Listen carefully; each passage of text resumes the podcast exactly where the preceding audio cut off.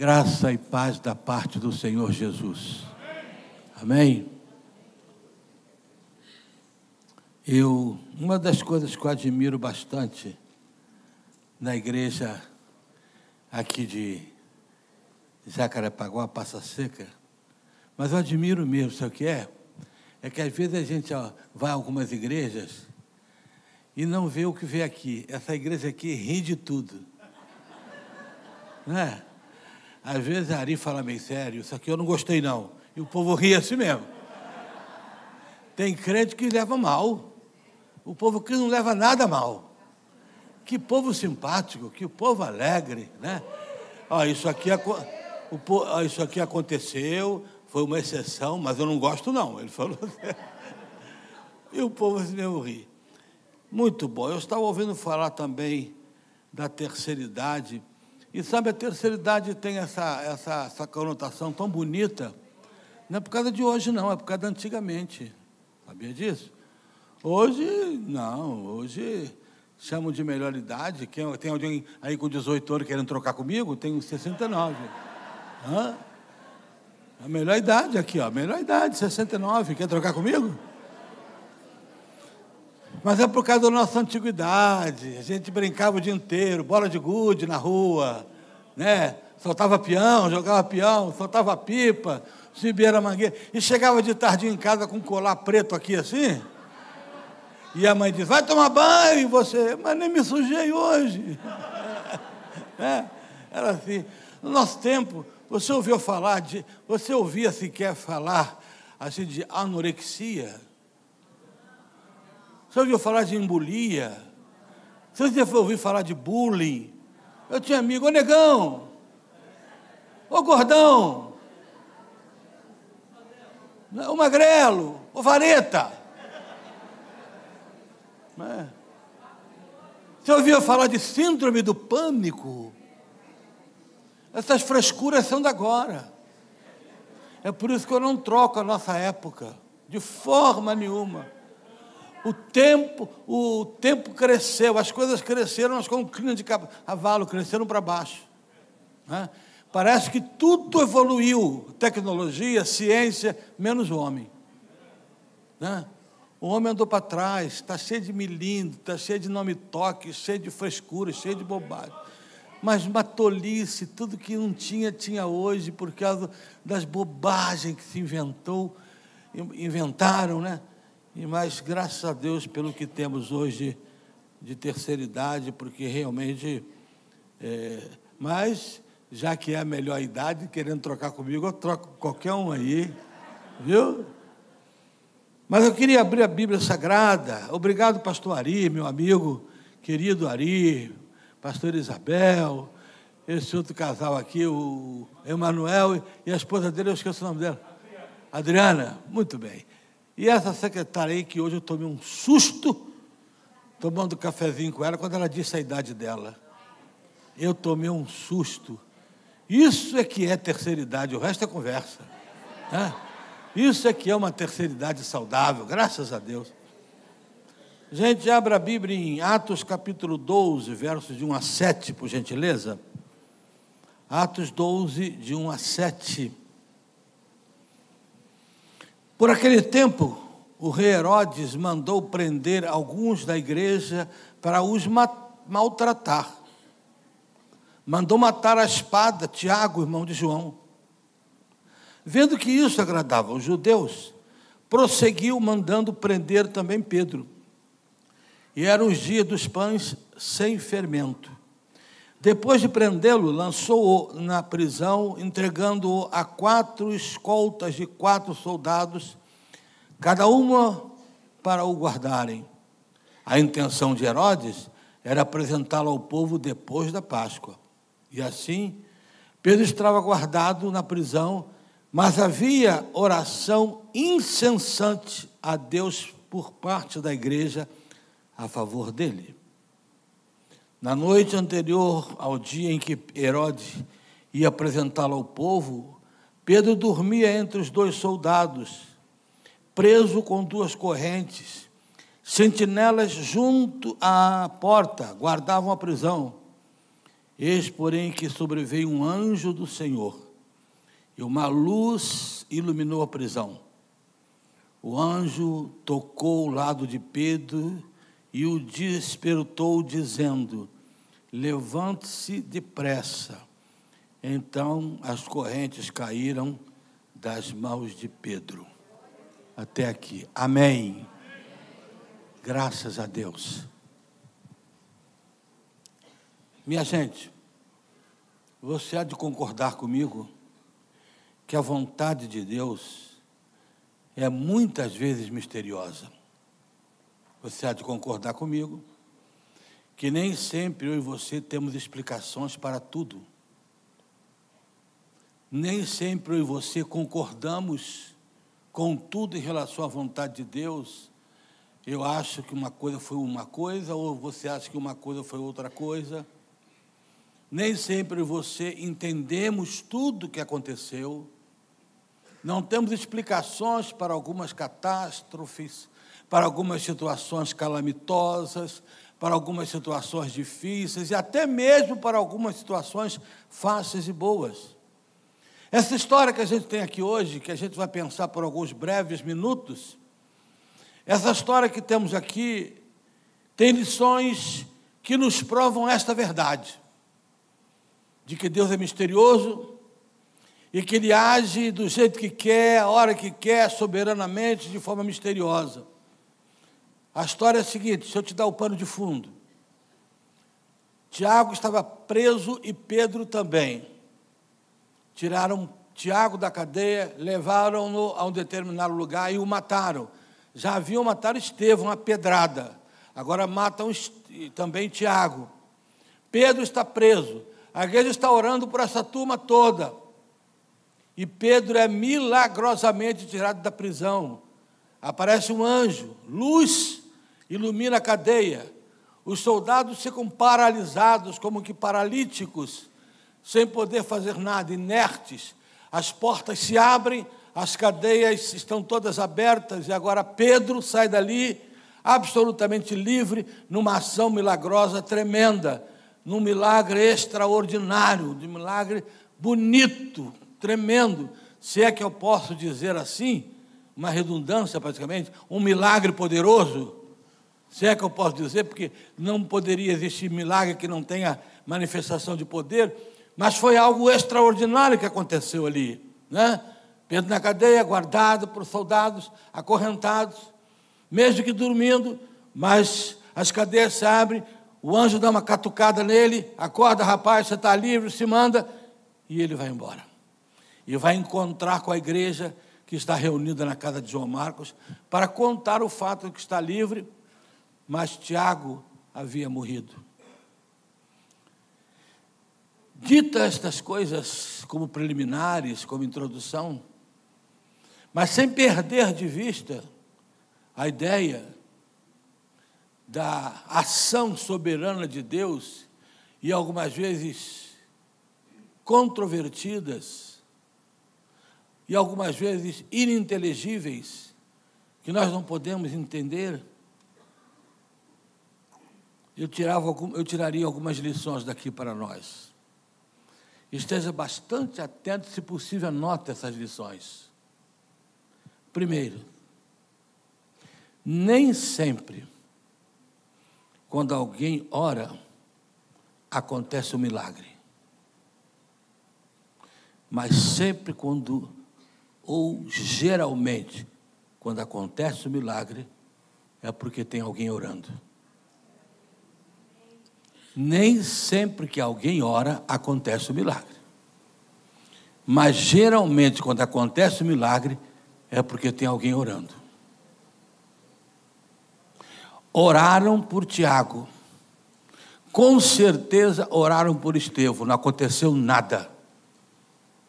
Mas houve um milagre por Pedro e estava orando por Pedro. Sabe, a igreja evangélica no Brasil, eu tenho alguns pregadores que eu tenho lido até, que têm dito, sabe, Ari, eu não tenho assim minhas reticências quanto a isso, de que estamos vivendo o pior tempo da igreja no mundo, em todas as épocas. Pode ser que sim, pode ser que não. Mas uma coisa eu tenho certeza: é o tempo da igreja mais ingênua.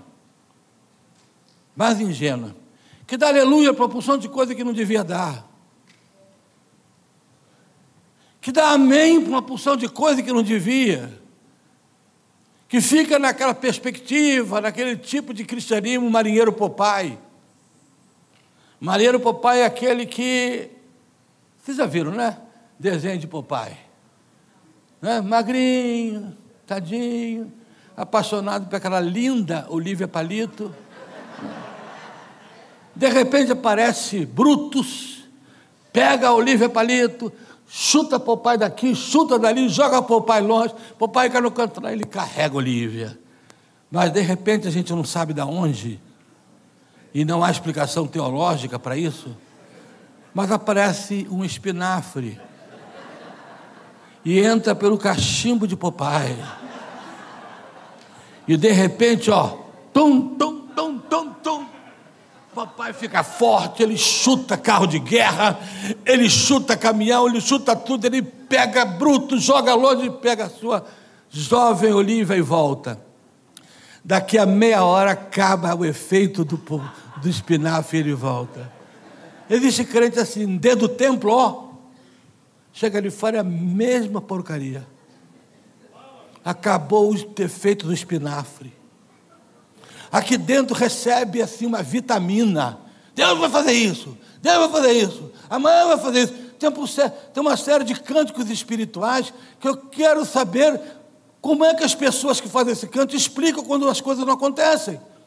Olha, amanhã eu profetizo que amanhã esse rapaz aqui de camisa quadriculada vai ganhar 100 mil reais. Ele disse amém.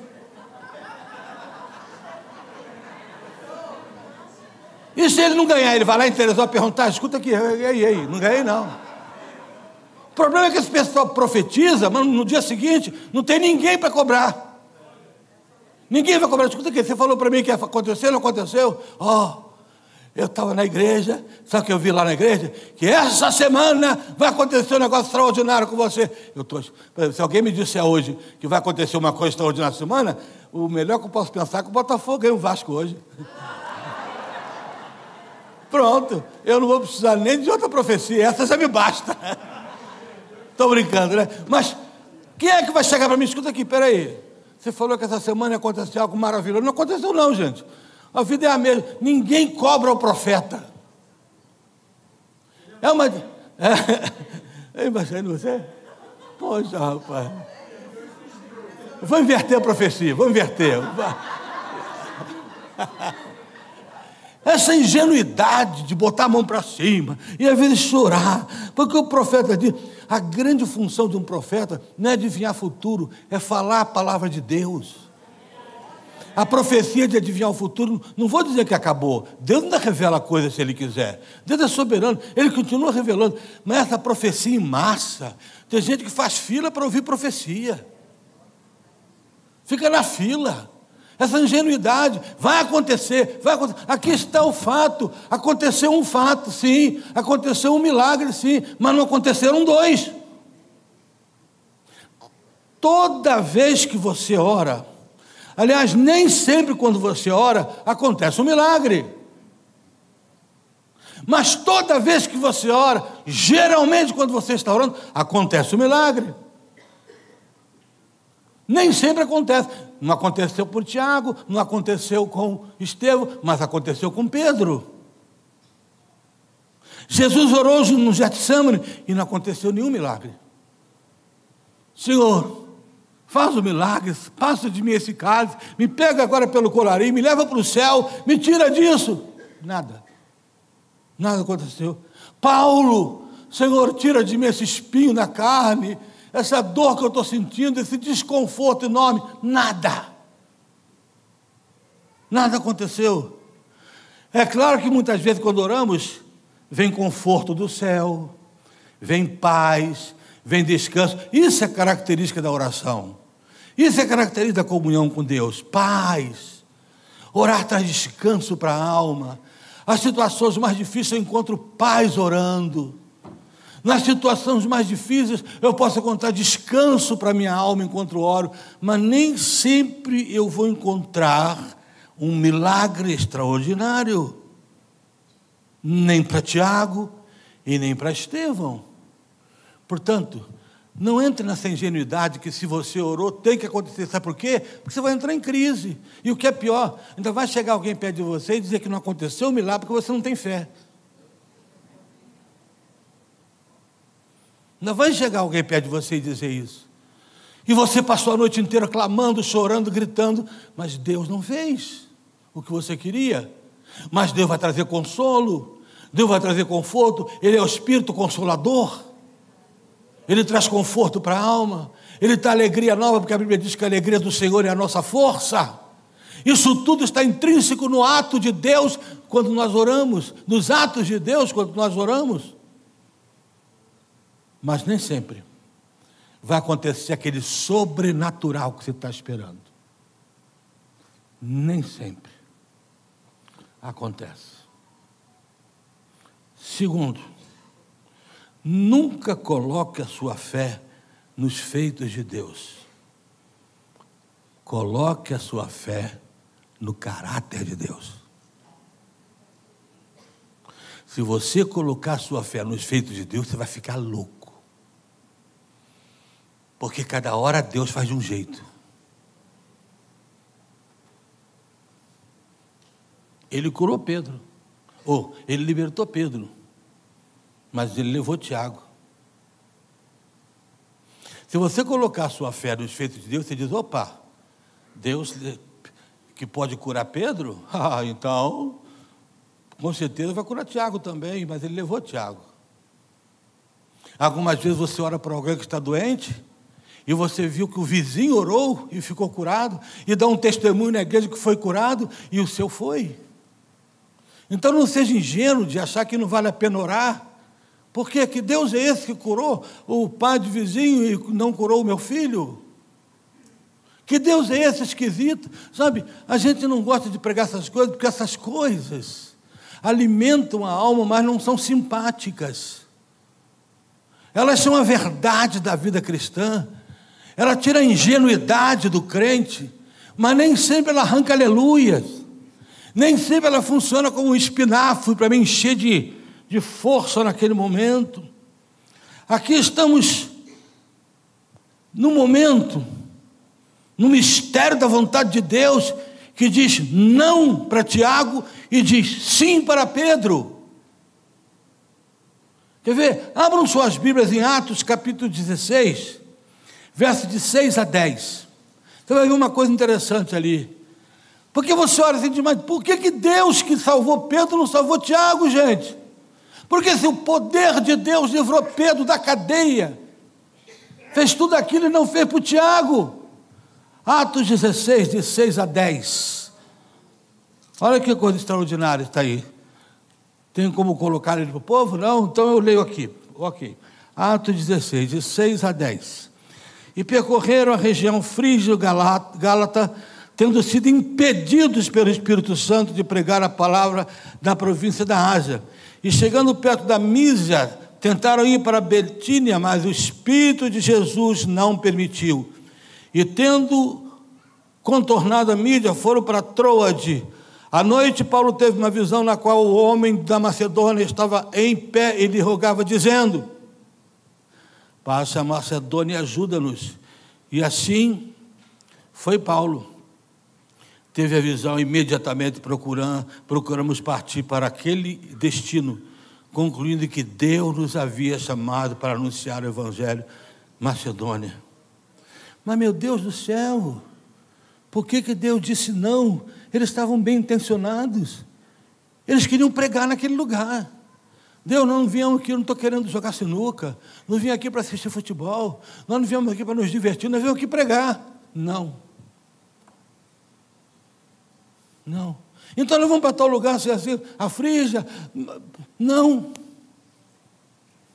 Não. É curioso isso. É misterioso isso. É para lá, está para lá. Da nossa possibilidade de compreender. E se você ler o, restante da narrativa, você vai ver Deus chamando eles para a Macedônia, e mais, Deus não dá a menor explicação em relação a isso. Não dá a menor explicação do que aconteceu. Uma coisa só eu preciso que você guarde e não esqueça.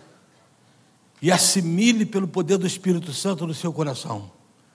Não importa o que aconteça, Deus, confie que Deus sempre está fazendo o melhor. É isso que é confiar no caráter de Deus. Morro, vivo, me alegro, me entristeço. Deus está fazendo o melhor. Alguém morre, Deus é bom. Alguém vive, vive, Deus é bom. Eu estou alegre, Deus é bom. Eu estou triste, Deus é bom. Eu ganhei, Deus é bom. Eu perdi, Deus é bom. Foi assim que eu consegui resolver esse problema dentro de mim, que eu nunca fui daquele de fingir que não encontro, que não existe problema, de botar para o lado, de ficar olhando para a televisão e vendo problemas que só fala de coisa boa, para porque eu não troco de canal, problema, programa evangélico. Como é que eu atendi isso dentro de mim? Como é que eu olhei para essas perguntas? Eu olhei e descobri o seguinte: há um caráter em Deus que está acima dos seus feitos. É o caráter santo e justo e bom. Deus é santo, Deus é justo e Deus me ama. Não importa o que aconteça, Deus é santo, Deus é justo e Deus me ama. Ele levou o Tiago, ele levou, ele salvou, libertou Pedro, mas ele ama os dois. E os dois hoje estão com ele na glória. Ele livrou Pedro da morte. E ele livrou Tiago através da morte. Mas ambos para ele. Portanto, não coloque sua fé nos feitos de Deus. Coloque a sua fé no caráter de Deus. Deus é santo. Deus é amor. Ei, Deus te ama. Deus ama os seus filhos. Deus ama o seu marido, a sua esposa. Deus ama os seus netos. Deus ama os seus amigos. Deus ama a sua igreja. Deus ama o seu pastor. Deus te ama. Deus é amor. Deus, a essência de Deus. Ele é Senhor e Ele é amor. Há pouco tempo eu estava conversando com os jovens da minha igreja, um dos ministérios de louvor. Eu disse para ele: Olha, vocês tomam cuidado quando vocês forem cantar esses cânticos que chamam Jesus de você, porque se vocês me chamarem de você, não tem problema. Aliás, a maioria da juventude lá me chama de Cidacão. Cidacão, ô Cidacão, não tem nenhum problema, porque Senhor, para mim, é pronome de tratamento. Me chama de Senhor quem quiser, não precisa. Agora, Jesus não é pronome de tratamento, é a essência dele, ele é Senhor. Ele é Senhor. É pronome de tratamento para mim, para ele não. Ele é o Senhor. Senhor é o, é o mesmo que dizer que Ele é filho de Deus. Não é um pronome de tratamento, é a essência dele. Ele é filho de Deus. Senhor é a essência de Jesus. É, não, não, ele não é só amiguinho da esquina, você, ei, você é um cara legal, aquele lá de cima, nada disso. Ele é Senhor. Para que todo o joelho se dobre e confesse que Ele é. O, não é um, não. Se fosse o nome de tratamento, Ele é um, dois senhores. Ele é o Senhor. Portanto, Ele é amor. A essência dele é amor. A essência dele é justiça. A essência dele é graça. Deus não tem crises de amor. Deus não está amando você hoje mais do que outro dia. Deus é amor. Ele não tem crises de amor como a gente tem, né? A gente tem crise de amor. Um dia eu estou amando mais fulano porque ele está mais legal comigo. Hoje eu demonstro mais amor, tal, tal. Esse ano, no dia de Natal, eu vou dar um presente legal para fulano. No ano, ano seguinte, ah, faltando dez dias para Natal, ele fez um negócio que eu não gostei, não vou dar nem presente nenhum. Não é assim? É mais ou menos assim. Deus é amor. Confie nisso, no caráter. Isso vai ajudar você a passar pelas horas mais difíceis da vida. as horas mais tristes, mais calamitosas, as grandes calamidades podem ser vencidas, suportadas por isso. Deus é amor. O espinho na carne de Paulo. É isso? Porque muitas vezes o melhor de Deus, o melhor de Deus, é confronto. Às vezes o melhor de Deus é disciplina. Às vezes o melhor de Deus é punição. Às vezes o melhor de Deus é um não. É que a gente acostumou, a gente veio lá do mundão, do mundo, do mundo, e a gente trouxe lá aquilo que a gente acha que é bom. É, o que é uma boa vida vindo do mundo? Boa vida é ter uma boa casa. E nada disso está errado. O mundo, a sociedade, ter uma boa vida, alguém que tem uma vida legal, próspera, é que tem uma boa casa, é que tem um bom carro, é que tem um bom trabalho, um bom salário, é que tem uns bons filhos que estão legais, que estão na faculdade, os outros estão crescendo no temor de Deus. Isso é uma boa vida. E não tem nada de errado. Mas isso nós trouxemos do mundo, não precisa ser crente para ter isso. Os valores do cristianismo não são esses. Apesar de não se chocar com isso, mas os valores do cristianismo são paz, liberdade, liberdade da, do ódio, do rancor, dos vícios, é, amor. Esses são os valores do reino de Deus. E é por isso que de vez em quando a gente reclama quando tem, por exemplo, um confronto com Deus. Quando Deus não dá aquilo que a gente quer. Porque a gente está tão acostumado, a gente quer pegar todos esses valores que tínhamos, que nós devíamos ter ou queríamos ter no mundo, e trazer para o cristianismo e dizer, agora Deus abençoe isso aqui que eu trouxe isso de lá. Eu quero uma casa nova, eu quero um carro novo, porque é isso que eu estava sonhando ter lá no mundo, mas agora eu sou crente e diz que o Senhor é um cara legal, que o Senhor é Deus, então aquilo que eu quero no mundo eu quero aqui. E Deus diz, engana-se, filho. Isso aí eu dou se eu quiser. E a quem eu quiser e a quem não fica orgulhoso como você. Senão eu não dou nada. Sim. Moisés, o melhor de Deus para ele foi uma punição. Você não vai entrar na terra prometida. Mas, Senhor, você não vai entrar. Engraçado aquilo, né, gente? A gente fica olhando para aquele, aquele episódio, episódio cruel. Moisés chamou Deus no canto e foi orar. Senhor, eu sonhei tanto. Senhor, são 40 anos andando com esse povo rebelde. Esse povo encheu minha paciência. Fez tudo de ruim. Eu não quero nada, não. Eu quero entrar na terra, ir lá para o meu cantinho, plantar lá uma árvorezinha, o meu vinhedozinho, plantar lá a minha vinhazinha, cuidar de mim. Não quero, não preciso ser nada lá dentro, nem, nem líder de nada. Eu só quero entrar na terra. A resposta de Deus foi terrível. Não, e nem me fale mais nisso. Chega, não fale mais nesse assunto. Rapaz,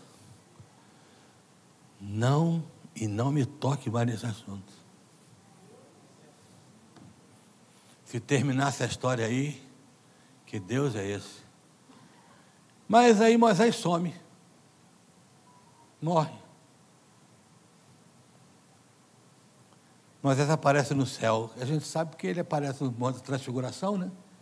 Ele aparece no céu. E como eu gosto muito das asas à minha imaginação, eu fico imaginando Moisés entrando no céu, devagarzinho, olhando aquilo tudo. Onde é que eu estou aqui? Será que aqui que é Canaã? Disseram que eu não vinha, mas eu vim? Aí, de repente, ele se dá com um cara de, de asa, todo branquinho de asa. Pois não, senhor. Eu queria saber onde é que eu estou. O senhor está no céu. Não, estou no céu. É o que, que é o céu? É. É por isso que eu não estou sentindo dor de nada? É por isso. Que aqui não tem dor, não. Bem, se aqui é o céu, eu queria ver Jesus. Está logo ali, dá um, um espaço que o senhor chega lá. Chego lá, olhou Jesus. Ele deve ter dado abraço, ô oh, Senhor. Só me tirou daquela confusão lá, hein? Aqui. Aquilo lá ainda vai dar uma mão de obra até entrar em, até entrar em Canaã, aquilo lá. Senhor, o Senhor me tirou daquele problema todo. Imagina Jesus falando, viu, bobão? A punição de Jesus foi o melhor naquela hora. A punição que, que Deus deu a Moisés foi a melhor coisa que ele podia receber naquela hora. Davi, quando perdeu um filho, chorou. Foi punido por Deus. Senhor, eu quero meu filho. Não. Oh, Deus, a culpa é minha, fui eu que adulterei. Não. Mas aí me respondam: alguém aqui sabe o nome daquele garoto, filho de, de Davi, que morreu? Mas aí nasceu outro. O nome do outro, como é que é? Ninguém sabe o nome do que morreu, mas todo mundo sabe o que veio depois. O maior rei depois de Davi, Salomão. Deus arrancou um que na história de Israel era insignificante e deu a Davi um grande substituto. A punição de Davi se transformou em glória para ele. Portanto, se você não for muito ingênuo, você vai descobrir que até os momentos em que Deus pode punir você, vai ser para o bem, porque todas as coisas contribuem juntamente para o bem daqueles que amam a Deus. Contribuem juntamente, separadamente, nem sempre. Separadamente é uma luta. Você imagina um bolo. O bolo, bota aqui um bocado de farinha de trigo que faz bolo, digo assim, pode comer. Farinha de trigo puro, você vai comer? Aí eu venho de lá e trago ovo cru, jogo ali dentro. Agora você pode comer. Você vai comer? Hã? Não. Mas depois mistura aquilo tudo, bota no forno com as outras outras coisas, aí você come. Aquelas coisas juntas se tornaram uma delícia. Todas as coisas juntas contribuem para o bem daqueles que amam a Deus. Por isso, nunca coloque a sua fé nos feitos de Deus que você pode se machucar. Acredite no caráter dele que ele vai estar sempre fazendo o melhor. Sempre ele está fazendo o melhor. Sempre. Terceiro, nunca desista de orar por uma causa se Deus lhe disser não em outra causa. Notem aí o verso os versos que se seguem. Verso 5. O verso 5 diz que Deus disse não a Tiago, mas no verso 5 agora você vai ver, olha o que, que a igreja fez em relação a Pedro. A igreja fazia constante oração por Pedro. Você pensa porque Tiago ouviu não, ou o povo da igreja ouviu não, que eles desistiram? Continuaram orando por Tiago, por, desculpem, por Pedro. Ah, mas Deus acabou de deixar Tiago morrer. O poder de Herodes é muito grande. Sim, mas o nosso Deus é muito maior. E nós vamos continuar orando àquele que é maior do que todos. Aleluia. Você pode ouvir Deus dizer não por uma causa, mas nem por isso desista de uma outra. Você pode ter fracassado em alguma coisa porque Deus permitiu e você confia no caráter de Deus, então continue orando por uma outra causa, porque Deus pode vir fazer outra coisa por você. Ele pode dizer não numa vez e vai dizer sim numa outra vez. Eu pergunto a você: quantas orações Davi elevou a Deus após ter lhe dito não e levar o seu pequeno filho à morte. Quantas orações depois disso? É só ler o livro de Salmos todos, você vai encontrar quantas orações. Na minha angústia clamei ao Senhor. E tantas outras. Quantas orações. Pensa que Davi desistiu porque simplesmente Deus levou o filho do adultério? Não. Ele continuou orando, ele clamou pelo perdão e depois continuou orando, clamando, clamando. Eu digo a você, Deus pode te dizer não em alguma coisa? Sim. Ele sabe por que, que disse? Sabe. Você deve submeter-se a isso? Sim. Mas continue orando, porque lá na frente pode estar um sim te esperando. Lá na frente pode estar um plano que você está aguardando. A mesma esperança que você tinha antes, tenha agora, porque o Deus é o mesmo. O Deus que disse não é o mesmo que diz sim. Nunca esqueça isso. Ele disse não e levou o Tiago, mas ele disse sim e libertou Pedro. É essa maravilha do Evangelho. É essa maravilha que nós não podemos perder de vista. É isso que faz um crente maduro é ter a consciência do Deus a quem ele, em quem ele crê, não duvida e sabe que é Deus de milagres, e quando ele está orando, o milagre pode acontecer. O milagre pode acontecer a qualquer momento quando a gente está orando. Por isso, toda vez que a gente ora, a gente deve aguardar uma santa expectativa no milagre.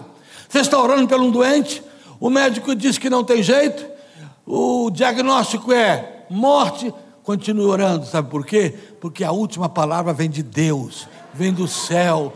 Aguarde a expectativa do céu, porque Ele faz milagre, porque Ele faz o impossível acontecer, porque para Ele nada é impossível. Portanto, nunca aceite o não como definitivo, nunca aceite o não de que Ele disse não agora, então daqui para frente, toda vez que orar, Ele vai dizer não. Não, nada disso, nada disso. Dizem que Abraham Lincoln foi candidato a vereador, aos 23 anos de idade. Perdeu. Aos 30 foi de novo, perdeu. Aos 35 foi candidato a deputado estadual, perdeu. Aos 40, deputado estadual, perdeu. Aos 50 foi candidato a senador, perdeu. Aos 55 foi candidato a presidente da República e ganhou. E dizem que em todas as eleições ele se ajoelhava e orava com uma esperança enorme de ganhar. Abraham Lincoln foi alfabetizado aos 17 anos. Um homem que jamais, jamais esqueceu de Deus. Houve um momento em que Deus disse sim. Houve um momento que o plano de Deus era dizer sim. E Deus disse sim às suas orações. Portanto, não desista quando ele te disser um não. Quando ele te disser dois nãos, nunca desista. E finalmente, igreja querida,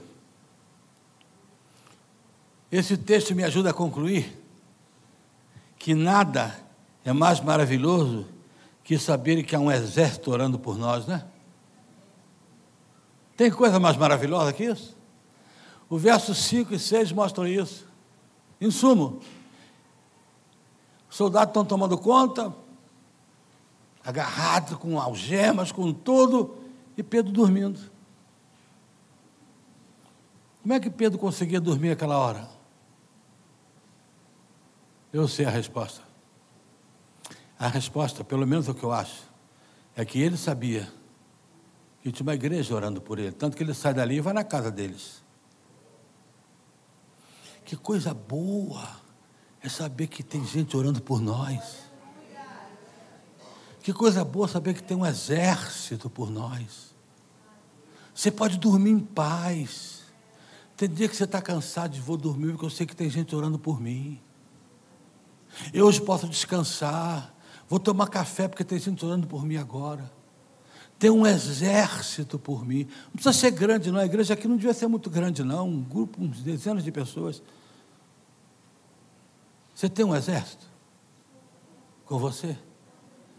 Você tem aquele, ou, ou apenas aquelezinho de WhatsApp, estou orando, orando. WhatsApp, sabe, domingo eu preguei sobre o endemoniado mundo, eu falei sobre isso. Um, um, se deixar, uma das armas de Satanás é o WhatsApp, é, Instagram. Por quê? Porque aquilo pode ser uma benção, e é uma benção, esses instrumentos. Mas pode ser um instrumento de fechar a tua boca. de fechar a tua boca. Por quê? Porque você fica por ali só. E por ali você não vê as pessoas. Por ali você não vê o rosto. Você não vê quem está chorando, quem está rindo. Você não vê quem está precisando de um toque. É isso? Coisa boa. Eu conheci essa senhora de 94 anos. Agora, enquanto está aqui, a pastora Isabel se levantou. Podia mandar um, depois um zap para ela, podia, mas não. Levantou, foi lá perto dela, abraçou ela. E ela disse lá, quando a gente estava entrando assim: Estou tão feliz de estar aqui. De estar aqui, não é ficar por lá. Igual, não é assim que faz no WhatsApp? Bom dia! E bota aquele gatinho. Bom dia. Isso a falta de comunicação é o silêncio da alma. Não pense você que toda vez que você está falando para WhatsApp, você está se comunicando, não. Não, aquilo pode não ser comunicação. Comunicação é interação, é interagir. Comunicar é abraçar, é sorrir, é olhar para você e sorrir. Que coisa maravilhosa quando você tem um exército que sorri com você, que chora com você, que abraça você. Portanto, não falte culto de oração, não. Venha para orar, encher essa galeria de gente aqui embaixo, todo mundo orando, todo mundo orando uns pelos outros. Faz um exército de oração. Faz um exército de oração. Olha para o teu lado aí agora. Olha para umas cinco pessoas aí e diz assim: quer fazer um exército de oração comigo? Fala aí agora. Vamos fazer um exército de oração? Isso. Vamos fazer um exército de oração? Eu posso tomar café descansado que você está orando por mim? Eu posso almoçar tranquilo? Eu posso dormir tranquilo de vez em quando você está orando por mim. Vamos fazer um exército. Pedro dormia no meio de, de, do inimigo. Você está no meio do inimigo, está no meio de uma guerra espiritual. Diz: Eu estou aqui, tranquilo, que você está orando por mim e eu por você. Não é isso? Nós estamos aí pelo Facebook, pelo WhatsApp, olha, eu estou pedindo, pedindo oração é, pela neta, da tia, da sogra, da avó, da cunhada de não sei quem. Estou aqui pedindo oração pelo papagaio, do gato, do cachorro. Nada disso. Essas coisas que se tornaram frias. Mais da metade das orações que se pedem por ali nem são feitas.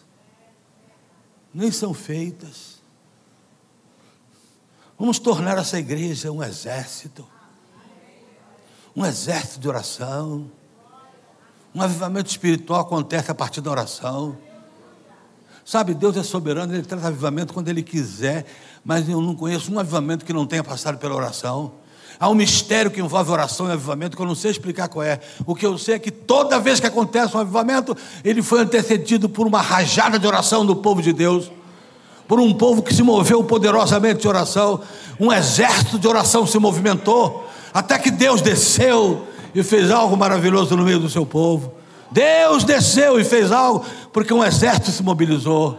Portanto, vamos nos mobilizar. Isso, faz esse pacto aí com essas pessoas agora. Não é só aqui. Eu não quis que você fizesse uma frase de efeito, não. Eu quis que você assumisse mesmo essas pessoas. Assumisse pessoas.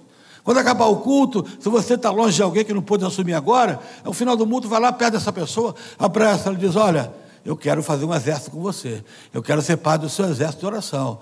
Eu quero ser parte do seu exército. Eu quero que a gente seja um exército. Eu tenho um exército de oração lá na minha igreja. Sabe qual é o meu exército? É a minha igreja toda.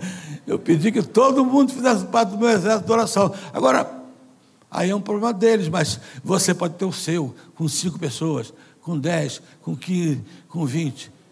É isso. Pedro estava em paz. Ele sabia que tinha gente orando por ele. Você e eu precisamos de um exército com quem podemos contar sempre. E eu termino essa mensagem, meus queridos irmãos. Eu queria, eu termino essa minha fala lembrando a você que Deus é misterioso, sim. Deus é misterioso. Dr. Hendrik Hedman dizia: não tente.